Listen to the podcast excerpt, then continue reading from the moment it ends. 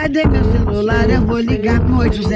Cadê meu celular? Eu vou ligar, eu vou ligar, eu vou ligar, eu vou ligar, eu vou ligar. Ninféias apresenta Pílulas Feministas. Olá, pessoas! Hoje a voz desse podcast será a minha. Me chamo Julia Oliva, ninféia desde 2018, diretora teatral, caracterizadora, artista educadora, pesquisadora de comicidade feminina e, lógico, feminista. Hoje trago um assunto bastante polêmico. Na maioria das vezes, ele costuma ser cheio das romantizações, fetiches, mistérios e glamorizações, com histórias envolventes, principalmente no cinema e na televisão. Quer ver só? Quem não se lembra dessa fala? Pode mandar o próximo. Hoje eu não vou dar. Vou distribuir. Que vem do sucesso do filme Bruna Surfistinha, representada pela atriz Débora Seco. Ou, melhor ainda, e essa vai para os fãs de clássicos dos anos 90.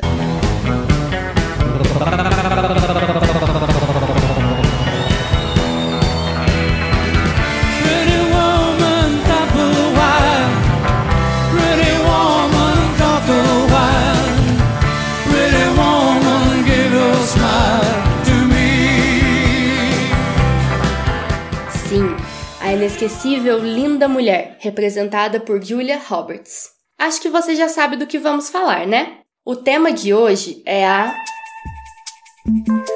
prostituição. Mas calma aí, nada de lindas histórias românticas não.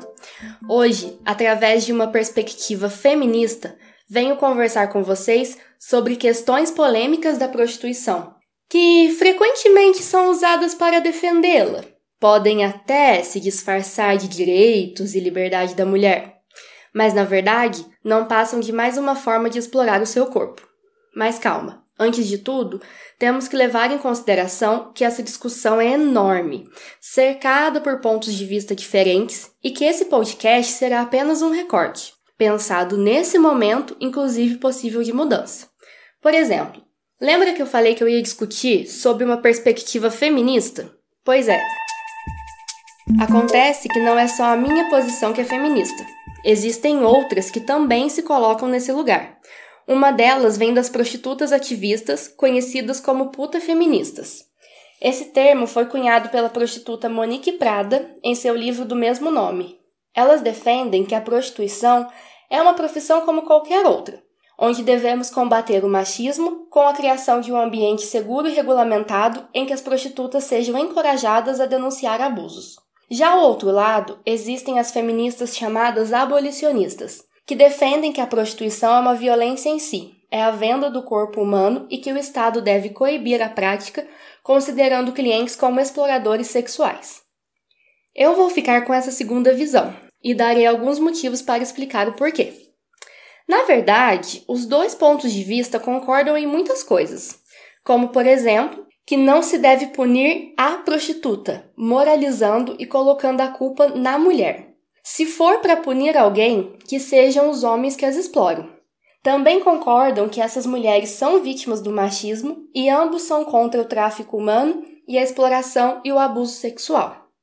A discordância só começa quando precisa resolver a melhor maneira de proteger essas mulheres, legalizando, criminalizando ou simplesmente descriminalizar. Vamos conversar para refletir sobre isso.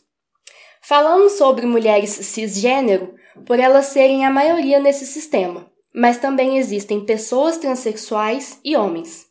De acordo com o site QG Feminista, com dados tirados do programa de televisão A Liga, no Brasil, 78% das pessoas que trabalham com sexo são mulheres cis, 15% travestis e apenas 7% são homens cis. Bom, dito isso, bora conversar sobre as polêmicas em volta desse tema. A primeira delas diz que a prostituição ajuda na independência econômica das mulheres, principalmente as imigrantes. É muito fácil chamar a prostituição de solução para a economia, afirmando que ela ajuda a diminuir o desemprego, quando na verdade as mulheres imigrantes deveriam ter o reconhecimento de suas qualificações no mercado adequado. A racialização que existe na venda dessas mulheres faz com que elas sejam exploradas por características étnicas, como se fossem um objeto exótico a ser experimentado por quem compra. A independência econômica não deveria vir às custas dessa violência, objetificação e abuso. Você acha que eu estou exagerando? Então eu vou falar de números. Esses dados vêm da pesquisa internacional da PhD americana Melissa Farley, denominada Prostituição é uma Violência Sexual, que foi feita com 854 pessoas em casas de massagem e prostituição de rua de nove países diferentes. Nela consta que 95% dessas pessoas já foram agredidas fisicamente durante o ato, 75% já foram estupradas, 95% querem escapar, mas não encontram outros meios de vida. 68% atenderam aos critérios de transtorno pós-traumático. 90% dessas pessoas experimentam abuso verbal e desprezo social todos os dias. E por aí vai. Sem contar que o dinheiro gerado pela prostituição fica concentrado nas mãos de quem explora as mulheres, que em sua maioria são cafetões, homens. Considerando que a gente está no século XXI, acho que podemos fazer melhor do que isso para garantir a independência financeira das mulheres. Bora para a segunda polêmica. Se prostituir é uma escolha. É tão linda a falsa ideia de escolha que nos vendem, principalmente se estivermos falando de uma visão liberal, centrada no indivíduo e em suas escolhas no mercado, sem levar em consideração que a escolha sempre está relacionada a um contexto social, político, econômico e racial. E não dá para chamar exatamente de escolha quando não se tem outra opção. A pesquisa da Melissa Farley aponta que a pobreza, perdas familiares, expulsão de casa, abandono, vício em drogas, histórico de abuso físico e moral se combinam para tornar mulheres, inclusive as trans e travestis, mais vulneráveis à prostituição, e ainda muito jovens. Depois que se entra para esse ramo, a linha entre escolher o que quer fazer e se transformar em uma escrava sexual é muito fina. Tanto na rua quanto em bordéis, de acordo com dados da Fundação Francesa Celes, das 40 milhões de pessoas que se prostituem no mundo, 90% estão ligadas a cafetões, que as exploram e abusam. De acordo com uma travesti entrevistada para a reportagem do site Asmina, na rua, se você não paga a diária por cafetão, você apanha ou morre. Nesse contexto, faz com que, no Brasil, a expectativa de vida das travestis seja de 35 anos, considerando que 90% delas sobrevivem da prostituição, de acordo com dados do site Brasil de Fato. Além disso, existe também o tráfico humano, mais especificamente de crianças. É isso mesmo. Mais de 100 mil meninas são vítimas de exploração sexual no Brasil, segundo dados da Organização Internacional do Trabalho. Essas meninas vendidas para a prostituição têm 14, 12, 9 anos ou menos. Achou essa história meio coisa de filme? Ela existe de fato, mas é filme também.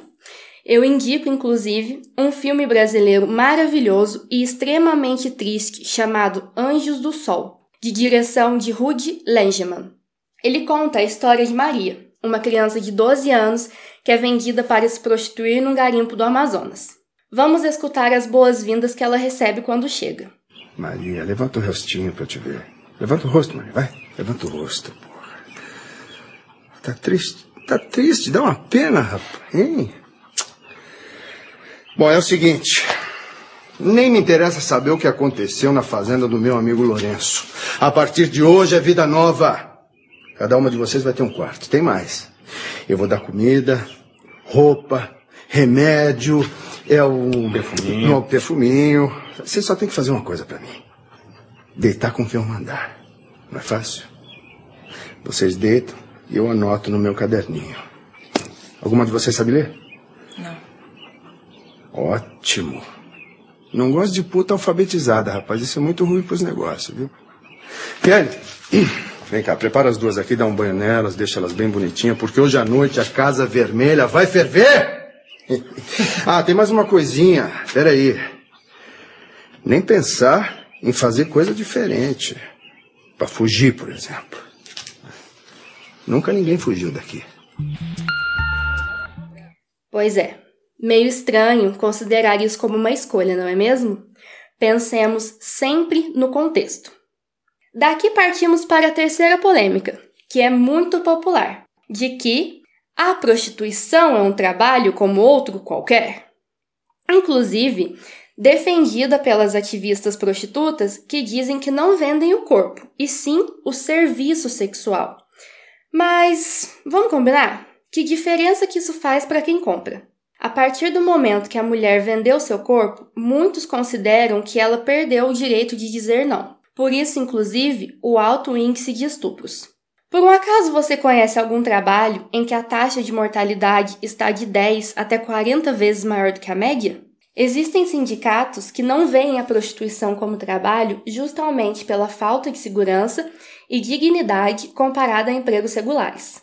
É verdade que as putas feministas defendem que esse não é o único trabalho do mundo no qual existe exploração do corpo, citando os garimpos, por exemplo. O argumento delas é que as pessoas só se preocupam com a exploração do corpo da mulher por causa da visão moralista sobre o assunto, e eu concordo com elas nesse sentido. Não podemos esquecer que vivemos num, num sistema capitalista, que explora as pessoas de diversas formas.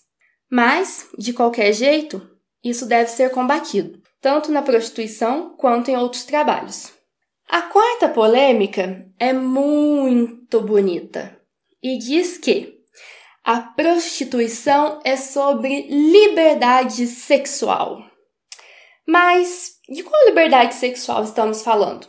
Todo mundo concorda que isso significa aproveitar da sua sexualidade com consentimento e sem violência. Se alguém possui liberdade sexual por aqui, só se for os homens, que se sentem no direito de pagar por um serviço no sexo que desejam. Pensa comigo. Se tantas mulheres, incluindo as trans e as travestis, se prostituem, é porque existe um mercado para isso, certo? A demanda produz a oferta e escancara um sistema desigual no qual homens cisgênero têm dinheiro disponível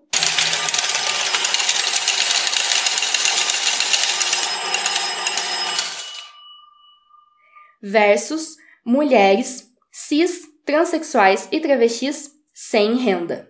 Portanto, concluímos que prostituição não é sobre sexo, muito menos sobre liberdade sexual. É sobre poder masculino. A colunista do site As Minas, Nana Queiroz, afirma ter ido a um bordel para fazer sua reportagem e o que ela percebeu no comportamento dos homens foram demonstrações de masculinidade, como desprezar a prostituta na frente dos amigos, por exemplo. Portanto, se falamos de direitos e liberdade aqui, com certeza não é para mulheres. É, essa história tá dando pano para manga, não é mesmo? Mas fica comigo que eu ainda tenho mais algumas polêmicas para contar para vocês. Vamos para a quinta, que inclui o feminismo diretamente, dizendo que é um direito das mulheres poderem se prostituir, afinal, faz parte da luta pela autonomia de seus corpos. Esse é o argumento mais usado pelas putas feministas. Mas, depois de ler várias entrevistas para fazer esse podcast, eu percebi que elas têm dificuldade de se reconhecerem como vítimas de um sistema. Uma luta por direitos pelo próprio corpo que se constrói a partir de comercializá-lo parece um pouco distorcida.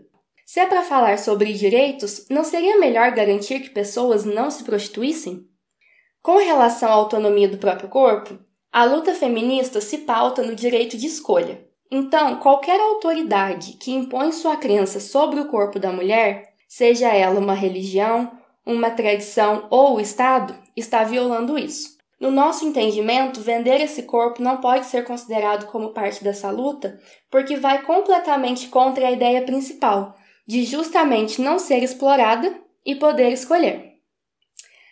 Penúltima polêmica. Essa argumenta que apenas profissionais do sexo devem debater sobre esse assunto.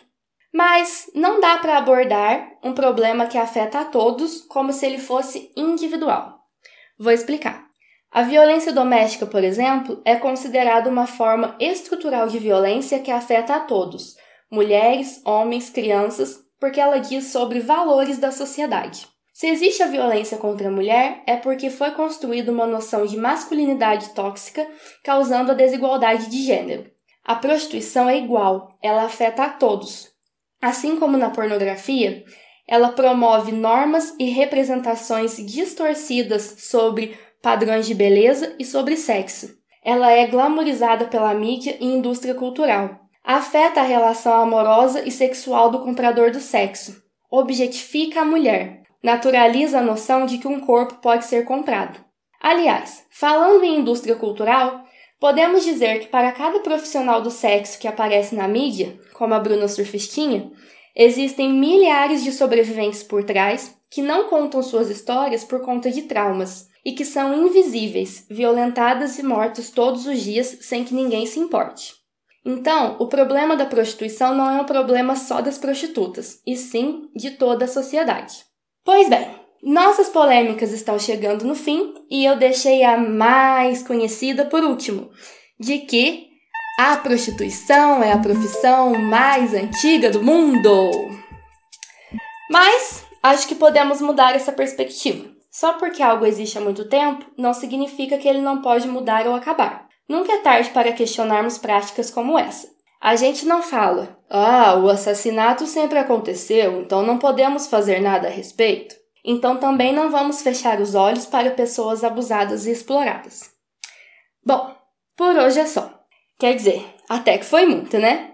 Esse assunto é bem amplo e eu falei tudo isso para defender que uma sociedade igualitária não deveria se pautar na venda de corpos e que nunca é tarde para mudarmos de opinião e refletirmos. Então é isso. Compartilhe esse podcast com as pessoas que você conhece, confira os outros disponíveis aqui no canal do Ninféias, siga a gente nas redes sociais e até mais. Beijos! Essa foi mais uma produção do Ninféias Núcleo de Investigações Feministas, com o apoio da Pró-Reitoria de Extensão da Universidade Federal de Ouro